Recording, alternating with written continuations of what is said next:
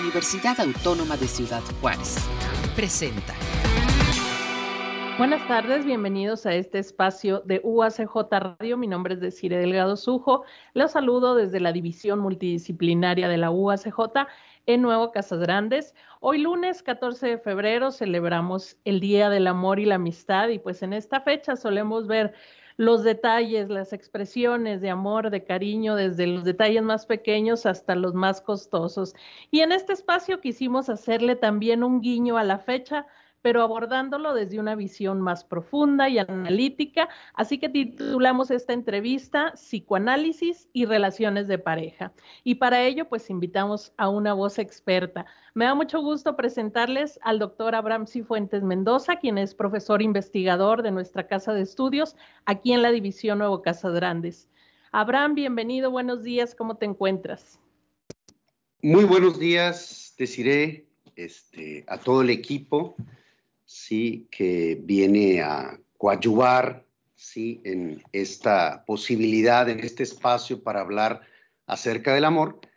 Eh, yo me encuentro muy bien, este, preparando aquí algunas notitas para ustedes. Adelante.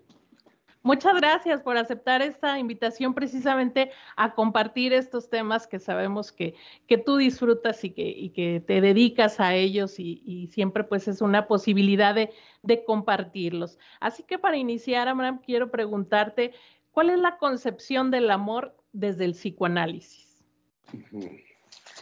Es evidente, deciré, radioescuchas, es evidente que vamos, sobre cuestiones, sobre las cuestiones del amor, hay una diversidad de discursos.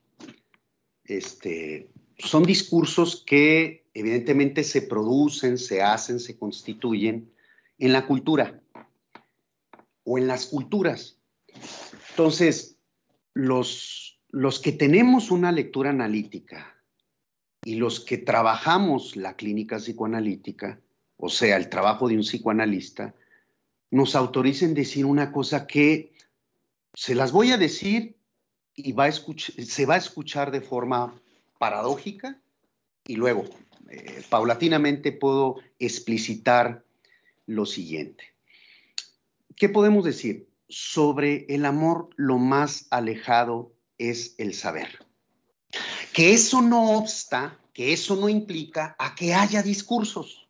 Es más, a que de alguna u otra forma los sujetos, en tanto enamorados, o para utilizar un, término proveniente de la cultura griega, entre Erastes y Eromenos, entre amantes y amados, podamos convalidar cierta experiencia amorosa.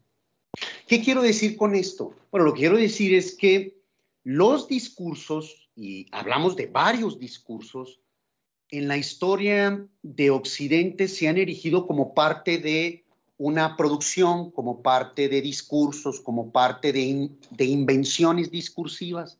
Entonces, en ese sentido, podemos hablar, pues, de que el amor es un discurso, pero un discurso de la cultura.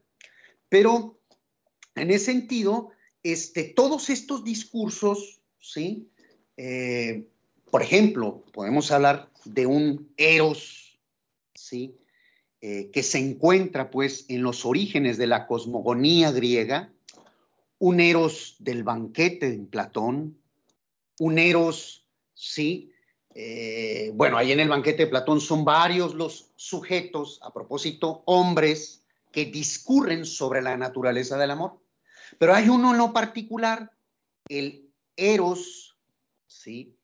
Pederástico, que no tiene que ver, por supuesto, ni con la pedofilia, ni con la pederastía moderna, sancionada moralmente, jurídicamente, etc. No tiene nada que ver.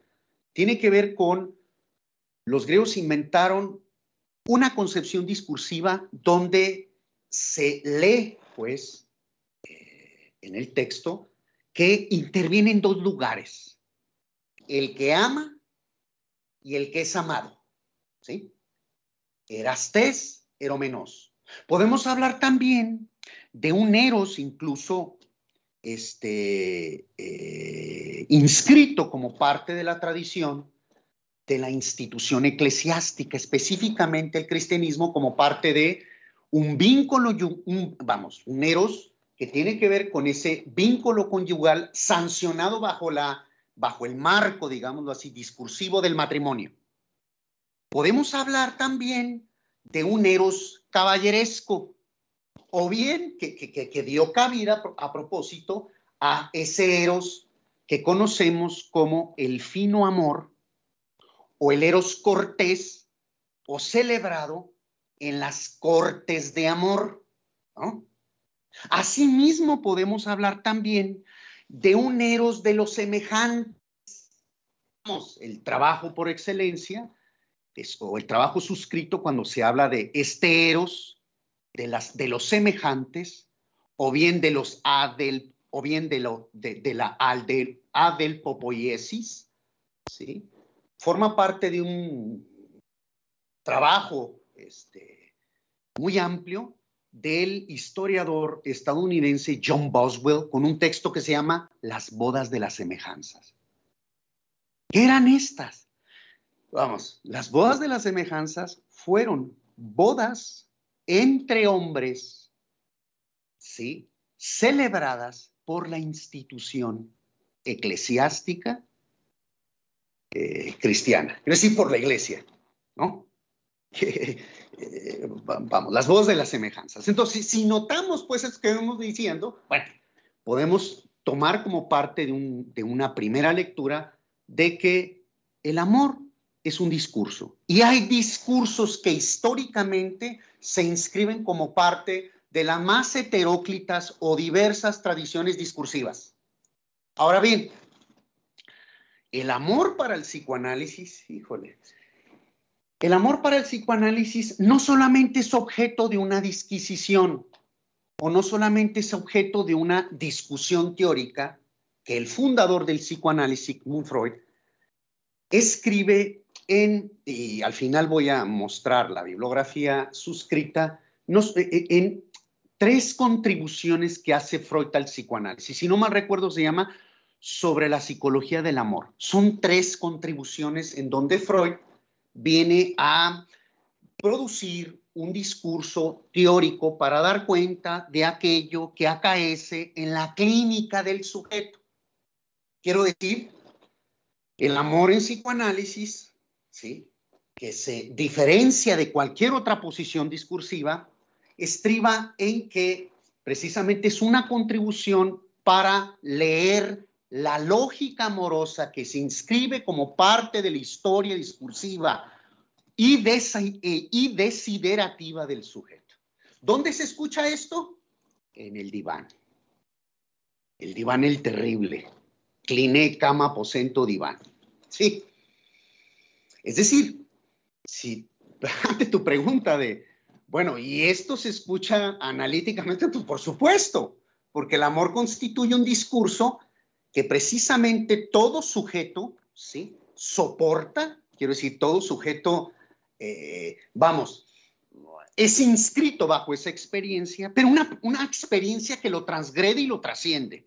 Dicho de otra manera, que cuando intentamos darle sentido a eso, que vivimos como acto amoroso, que vivimos como el amor o, el amor en sus distintas acepciones, nos trasciende. Quiero decir, escapa nuestro sentido. Aunque nosotros, digámoslo así, utilicemos discursos de la cultura o interpretaciones variadas, la experiencia amorosa parece inefable. La experiencia amorosa eh, eh, se nos escapa en el entendido de que constituye nuestro leitmotiv o constituye el motorcito, digámoslo así, de nuestra vida psíquica. Sí, decir, te escucho. Bien, cuando compartimos, Abraham, que íbamos a tener esta charla que te, habíamos eh, invitado, por ahí nos hizo una compañera una propuesta de, pregunta, que es la que te quiero plantear a continuación. Eh, fíjate, suena muy interesante. ¿Cómo se da la elección del otro? ¿Cuál es el análisis ahí en ese proceso? hay lecturas, deciré, radio escuchas, hay lecturas. Una de las lecturas, digámoslo así, ¿no? sobre todo la lectura griega, atinente a ese amor que forma parte del eros pederástico o pedagofílico, pedagofílico, mejor dicho, acorde a, a la, vamos, a la doctora Verónica Peinado, ¿sí? Se produce a partir de dos lugares.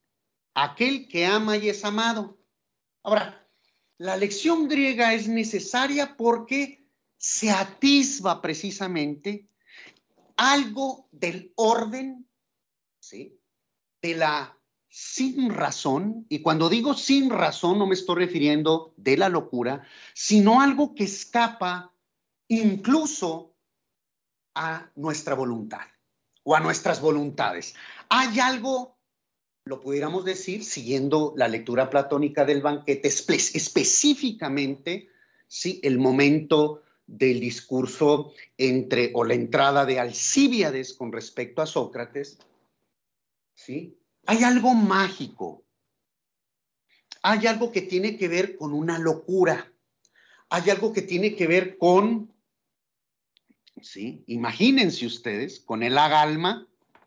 El agalma, o sea, aquello finalmente o aquello que constituye lo más, lo más preciado del objeto a saber, del objeto amoroso, que le falta precisamente al amante, Imagínense ustedes la acepción, agalmatá, el texto este, es la causa del deseo de un psicoanalista francés.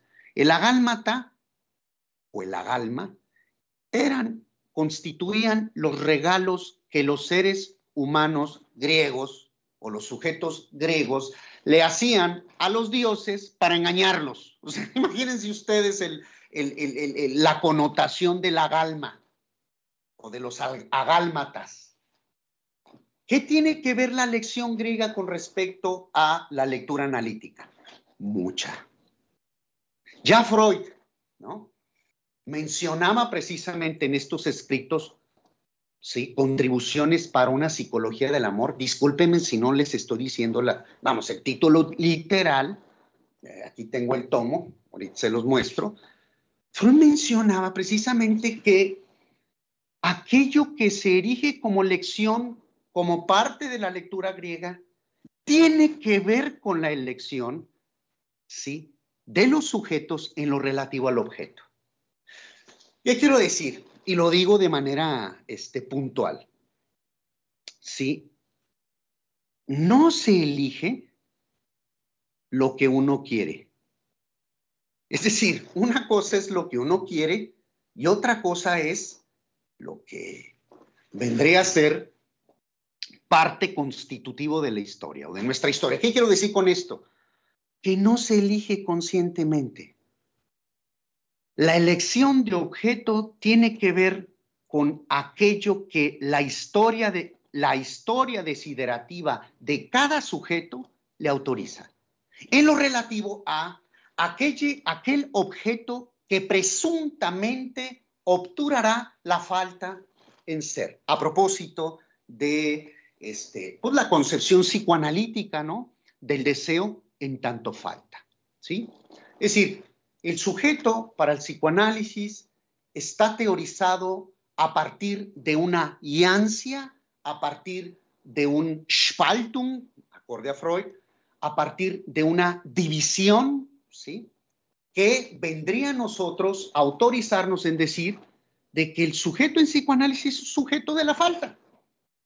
Y aquella falta, ¿sí? Constitutiva es el mismo deseo. Entonces, la condición desiderativa, que no es anhelo, que no es necesidad, que no es demanda amorosa, implica pues, ¿sí? La condición subjetiva para excelencia. Es decir, ¿sí? El deseo es aquello que moviliza a los sujetos en su historia, en nuestra historia, singular a inventarse dramas y tramas para llegar a un objeto ¿sí? que ya está en la historia. A propósito, el primer objeto fue la madre. ¿sí?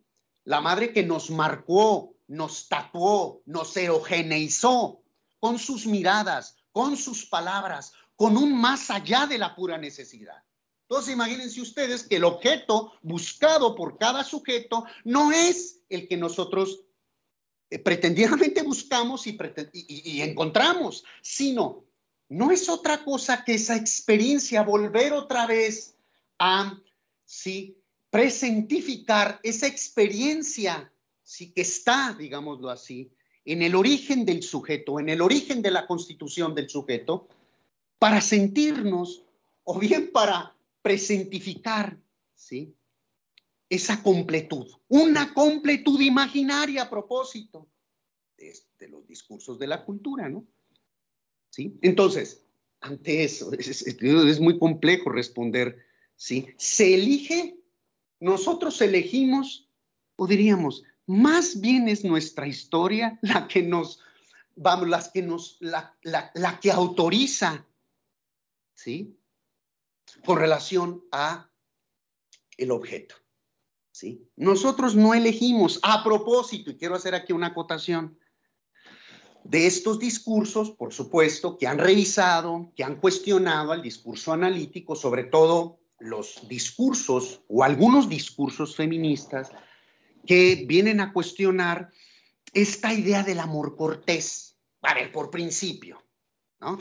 Para poderle entrar a, a ese menester, hay que tener una lectura histórica, una lectura, si me permiten, una lectura de las mentalidades en lo relativo a la invención del amor, a la invención del amor cortés, que no es una cuestión natural, no es una, no es una, vamos, una condición natural, instintiva, no, es una invención de un, es una invención epocal. Los textos suscritos, seguramente los conoce, bueno, los conocen, La llama doble de Octavio Paz, y más está el otro texto de Denise de Rogoumont, de Rogoumont ¿sí? El amor en Occidente, y hay otros textos de otros eruditos, donde precisamente mencionan, pues, que toda esta cuestión del amor cortés tiene que ver con prácticas, ¿sí? Que los caballeros, hombres caballeros, produjeron en lo relativo a una especie de, digámoslo así, una especie de, vamos, de invención en lo relativo a erigir precisamente a la dama en un lugar divino. ¿Cómo es posible? A ver, a ver, a ver, a ver. Si nosotros apelamos a la historia, podemos nosotros corroborar que en textos griegos, asimismo en algunos textos latinos o en, la tradición latina, ¿sí? Eh, eh, la mujer efectivamente estaba circunscrita, ¿sí? A ocupar el papel de madre, bajo la tradición cristiana de esposa. Pero eso hacía una relación, por supuesto, bueno, más bien no era una relación, era una, vamos, el ejercicio de un poder obsceno por parte de el dominus o del señor. Estamos hablando, pues, de tradiciones discursivas que otrora fundamentaron un, vamos, lugares.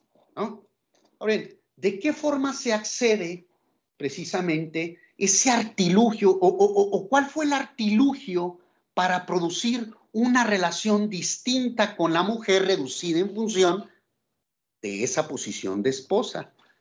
Inventando. Y, ya les va. No lo inventaron los caballeros, lo inventaron las mujeres.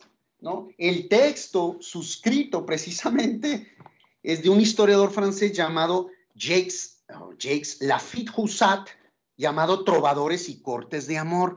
Fueron las mujeres las que crearon precisamente espacios donde podían hablar de, sus cuitas, de sus historias, ¿sí? Vamos, de sus anhelos, de sus de sus anhelos, de sus sentimientos, de lo inopinado que precisamente vivían, no solamente con los señores feudales, que eran, acuérdense, fervestus. Los fervestus eran precisamente los hombresotes esos que iban precisamente a la guerra de las cruzadas. Entonces andaban todos, vamos, de hierro, pues eran soldados, eran unos hombresotes, ¿no? Que para lo que servían precisamente era para la guerra.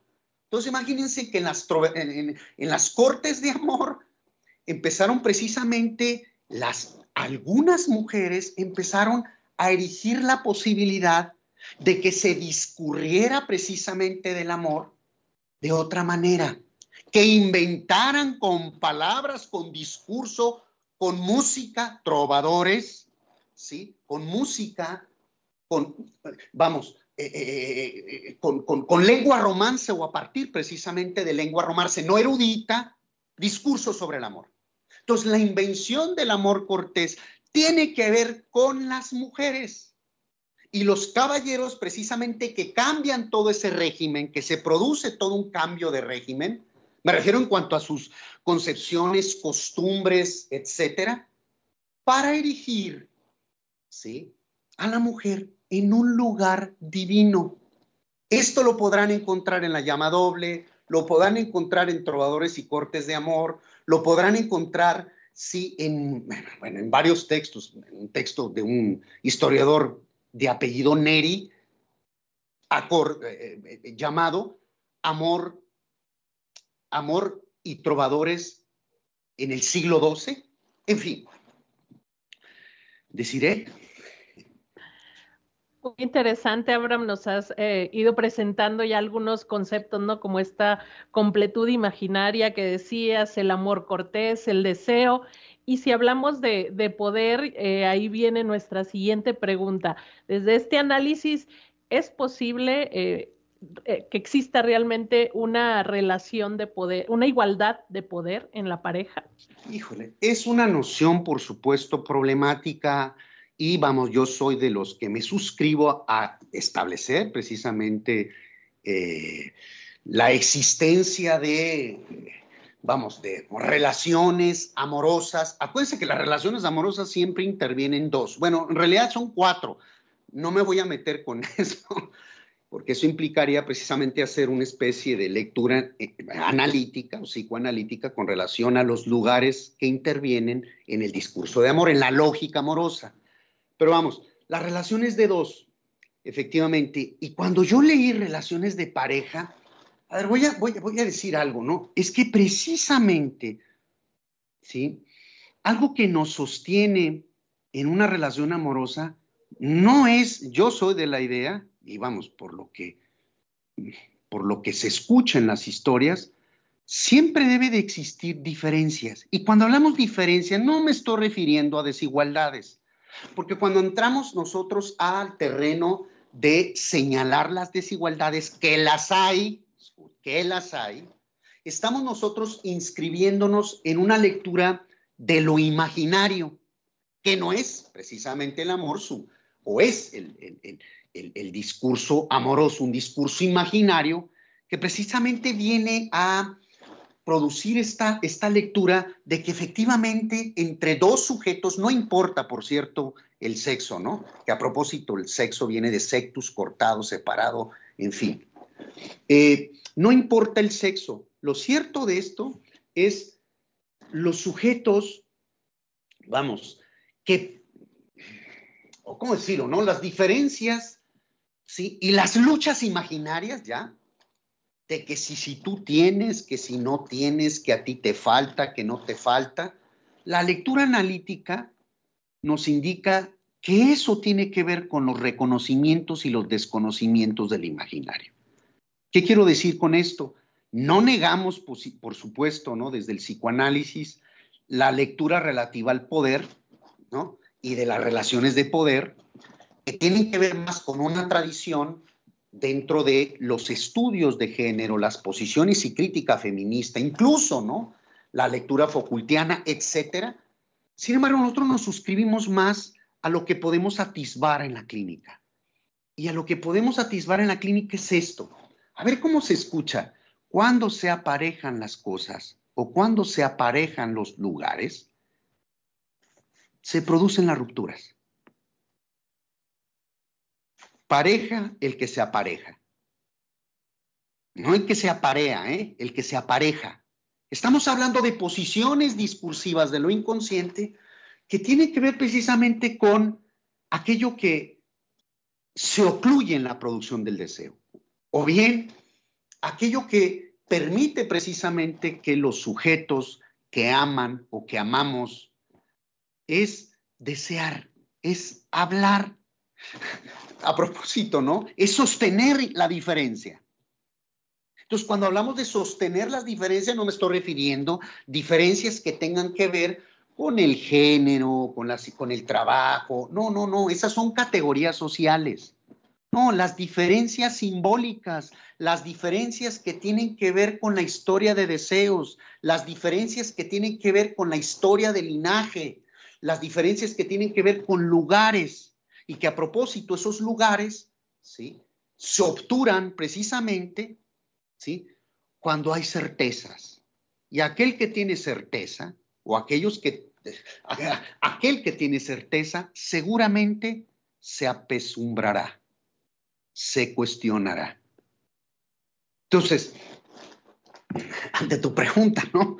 Hay relaciones así, me refiero a relaciones, qué sé yo, conflictivas, donde el poder, sin duda, y vamos, incluso siniestras, ¿no? O pueden llegar a pasajes siniestros. Pero la raíz o la fuente de ese pasaje, la raíz o la fuente tiene que ver, a propósito, con una categoría que Freud trabaja, narcisismo. ¿Sí? Y el narcisismo, ¿sí? O bien la lucha que implica, ¿sí? En el sujeto, el narcisismo, por las pequeñas diferencias. ¿Qué tiene el otro que yo no tenga? ¿sí? ¿Qué es lo que yo tengo para el otro? Son preguntas que si uno las supiera, pues vamos, no existiese malestar amoroso. Pero precisamente la regla es el malestar amoroso. La regla es el impas amoroso. Si no, no hubiese psicoanálisis a propósito. Adelante, perdón. Gracias, Abraham. No, y retomando que, hoy estamos en, en, este día tan, tan publicitado, tan abordado o aprovechado desde muchas eh, visiones. Eh, te pregunto, ¿te parece positivo no tener como excusa fechas así eh, para manifestar el amor, los sentimientos, o te parece que los mensajes quedan en lo superficial? Mira, la cuestión, deciré pertinente pregunta, sin duda. La cuestión es que yo, bueno, no sé, con relación a esta, a esta fecha, ¿no? Ya está bien pervertido esto Quiero decir, forma parte pues de un consumo. A ver, la pregunta es, el amor es un discurso. Y ese discurso tiene que ver con la historia de cada sujeto, con la vida psíquica. Ahora bien, el amor también implica una posición, me refiero a la de objeto, en lo relativo a, esa, a ese ardid o a ese estratagema que la lógica de lo inconsciente inventa o bien de lo imaginario para vernos completitos con el otro. A propósito de la metáfora del uno, la completud, etc. Bueno, la pregunta es, si el amor se sostiene con palabras, pero también con incertidumbres, con dudas, qué sé yo, con diferencias, ¿por qué ponemos objetos ahí entre, entre los sujetos? Quiero decir, la predominancia actual en este, vamos, en esta, vamos, en la actualidad, gobernada precisamente por los discursos de los mercados o del mercado o del capitalismo, como quieran llamarle, es precisamente, sí, la preeminencia o el privilegio de los objetos, de las mercancías para consumo. Quiero decir entonces que entre sujetos, no es muy curioso porque entre sujetos Parece que la única preocupación es cumplirle al otro a partir de regalos. No tiene que ver con el agalma, sino tiene que ver con mercancías. Entonces, piénsenlo así o pensémoslo así. Esta época está plagada de objetos. Esta época de gadgets, esta época de Facebook, esta época de qué sé yo, de TikTok, etcétera, de redes sociales, lo que, a, lo que viene a producir en los sujetos, en cada una de las historias, son malestares. Entonces, que se celebre o no, bueno, forma parte, pues, de, si quieren, un discurso de la cultura muy mercancializado. Ahora, ¿eso qué tiene que ver con los sujetos? Pues tiene que ver que precisamente los sujetos, ¿sí? Nos vemos hasta incluso exigidos por ese discurso del, mercado para cumplirle al otro a partir de mercancías, de tal manera en que aquel que no regala al otro, tache. Adelante.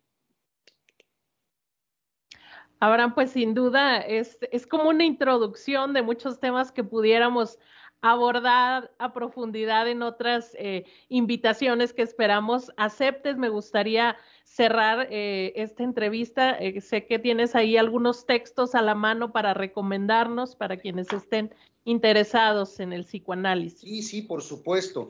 El texto este, inicial es el texto de Platón, ¿sí? El banquete. Ese lo van a encontrar ustedes en ediciones variadas.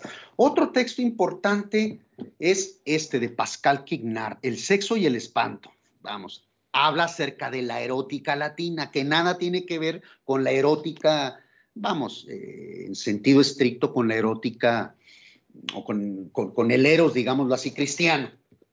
Otro, La llama doble, de Octavio Paz, ¿no?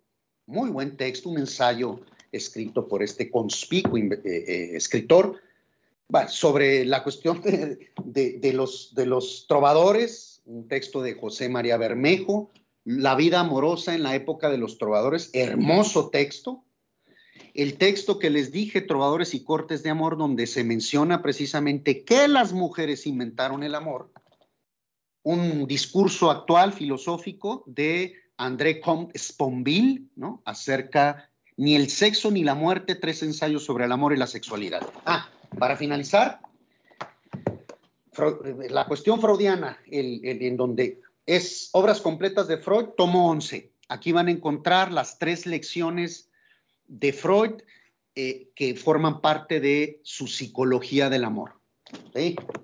Y por supuesto, el texto, perdón, el texto, discúlpenme, discúlpenme, Amor y saber, pasión por la ignorancia, sí, de Toñito, Juan Antonio Aguirre Espíndola. Por cierto, está en la biblioteca de la UACJ en la Carlos Montemayor, uno de los textos más, este, quiero decir, más consultados, el texto de Toñito. Y el último, que por cierto es, quiero decir, todavía no, no, no, no lo hemos presentado.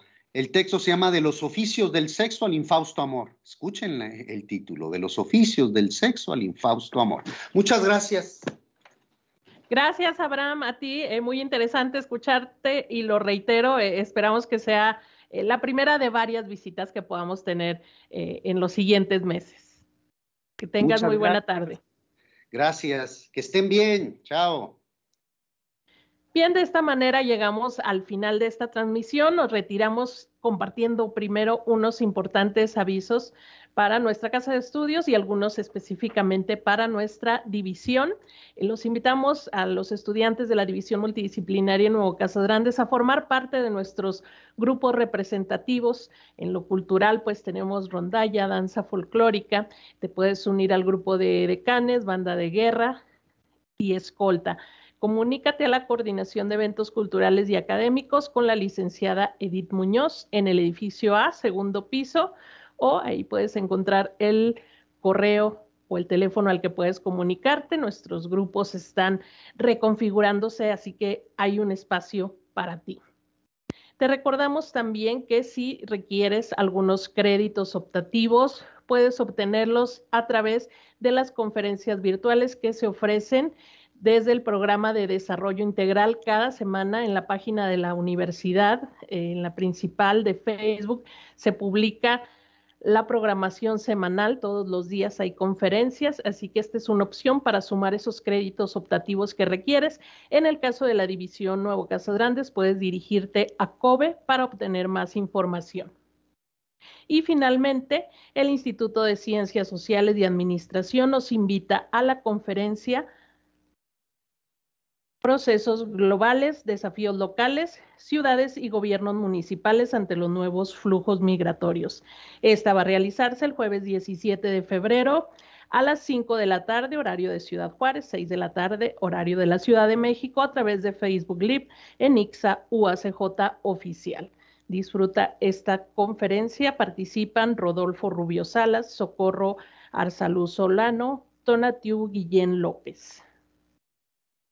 Estos son los avisos que tenemos para el día de hoy. Agradecemos tu compañía y agradecemos al equipo de comunicación universitaria por hacer posible esta transmisión.